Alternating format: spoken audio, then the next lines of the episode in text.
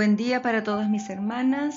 Eh, me corresponde traer la clase de Dorcas hoy y eh, antes de compartir su palabra vamos a presentarnos ante Dios. Dios de amor, gracias por este día en su presencia, gracias por sus misericordias, gracias por sus cuidados, gracias por porque usted ha sido bueno. Imploramos que nos ayude en este momento para poder aprender de su palabra, para poder nutrirnos a través de ella y ser fortalecidos. Gracias por todas sus misericordias, por cada uno de sus cuidados y, y de su amor. Imploramos que nos una en esta hora, sea con cada una de nosotras, por Jesús. Amén. Bien, la, el tema que vamos a compartir hoy eh, lleva por título La importancia de creer.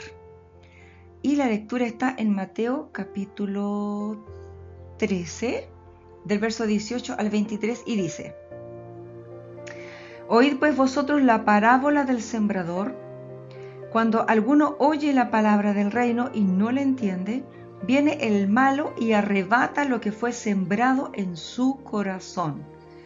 Este es el que fue sembrado junto al camino. Y el que fue sembrado en pedregales, este es el que oye la palabra y al momento la recibe con gozo. Pero no tiene raíz en sí, sino que es de corta duración, pues al venir la aflicción o la persecución por causa de la palabra, luego tropieza.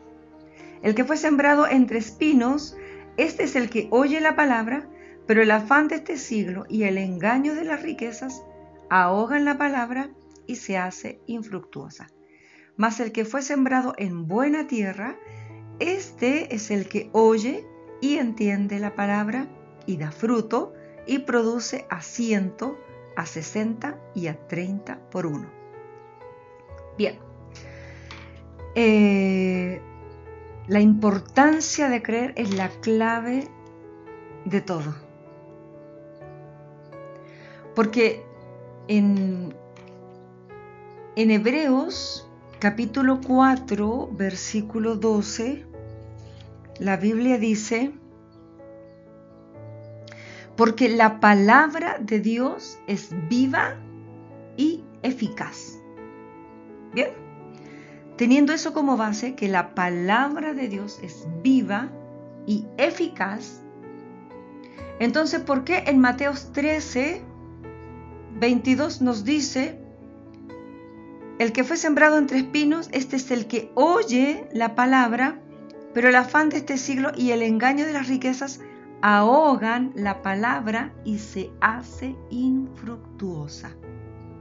O sea, si, si la palabra es viva, Acá dice ahogan la palabra, o sea, muere. Y dice y se hace infructuosa. Ya deja de ser eficaz. Y solo por no creer.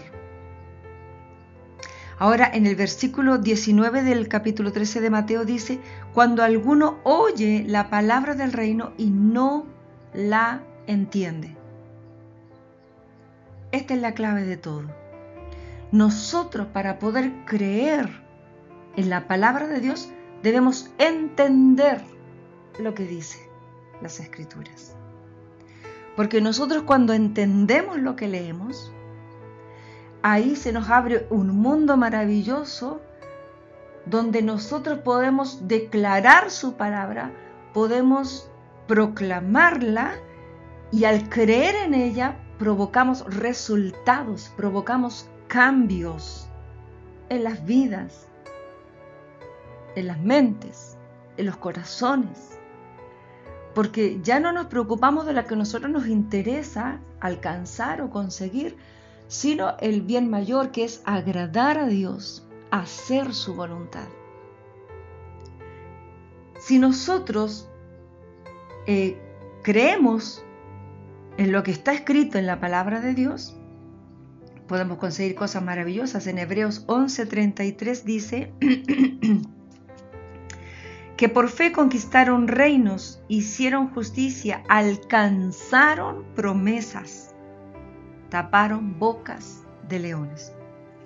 Cuando nosotros creemos lo que hemos leído, ahí puede actuar la fe, puede obrar la fe. Y ahí podemos declarar y podemos que esta palabra viva actúe para nuestro beneficio, para nuestra protección, para nuestro crecimiento. Necesitamos nosotros entonces conocer la palabra de Dios, porque también en otro lugar las escrituras dicen, mi pueblo eh, se perdió por falta de conocimiento. Por lo tanto, entonces nosotros lo primero que tenemos que hacer es conocer la palabra del Señor y entenderla. Y una vez que la hemos entendido, creer en lo que está escrito. Yo creo en su palabra, su palabra es vida, su palabra eh, cambia cualquier situación que yo pueda estar enfrentando, cualquier situación que yo pueda estar viviendo. Porque si estoy en un tiempo de enfermedad y su palabra habla de salud, yo declaro esa palabra, la desato sobre mi vida y tiene que obrar salud en mi cuerpo. Porque la palabra es viva y eficaz. Pero si yo no la creo, yo la ahogo, la mato y la vuelvo infructuosa. No hay fruto, no hay resultado, no hay crecimiento, no hay cambio. Por eso la importancia de creer. Si yo no creo, es como un libro común y corriente que está en mi biblioteca, que está en el aparador, que está en mi velador, que lo tomo de vez en cuando, lo leo, pero no deja de ser un, escrito que, que me puede a lo mejor impactar lo que dice, pero si no lo creo, no hay cambio ni hay resultados. Y en el tiempo que nosotros estamos viviendo necesitamos cambios en nuestra mente, en nuestro corazón, en nuestro diario vivir. Necesitamos cambios que den resultado de una, de una vida que agrada a Dios. Dios va a venir a buscar una iglesia poderosa, Dios va a venir a buscar a una iglesia eh, sin mancha, sin arruga, Dios va a venir a buscar una iglesia santa, que sea guardado, que sea conservado para Él que lo espera, que ama su regreso. Pero por lo que estamos viviendo, por lo que estamos enfrentando, por lo que estamos viendo, muchos eh, no entienden. Y ahí también el versículo 19 dice, cuando alguno oye la palabra del reino y no la entiende. Pero ¿por qué no habría de entenderla? porque su mente y su corazón divaga y está en cualquier lugar menos en lo que está haciendo. El enemigo de nuestras almas, su propósito, su trabajo, su función es mantener nuestro entendimiento eh, cerrado, escondido, porque Él sabe que si nosotros entendemos su palabra y la creemos, entonces podemos conseguir cosas maravillosas. Porque al creer lo que está escrito, nosotros eh, desatamos la bendición, la declaramos y tiene que obrar. Porque es palabra de Dios y su palabra es verdad. Yo al declarar su palabra declaro vida, declaro luz, declaro salud, declaro bendición, declaro misericordia. Pero para eso necesito entenderla y por lo tanto también escudriñarla, leerla.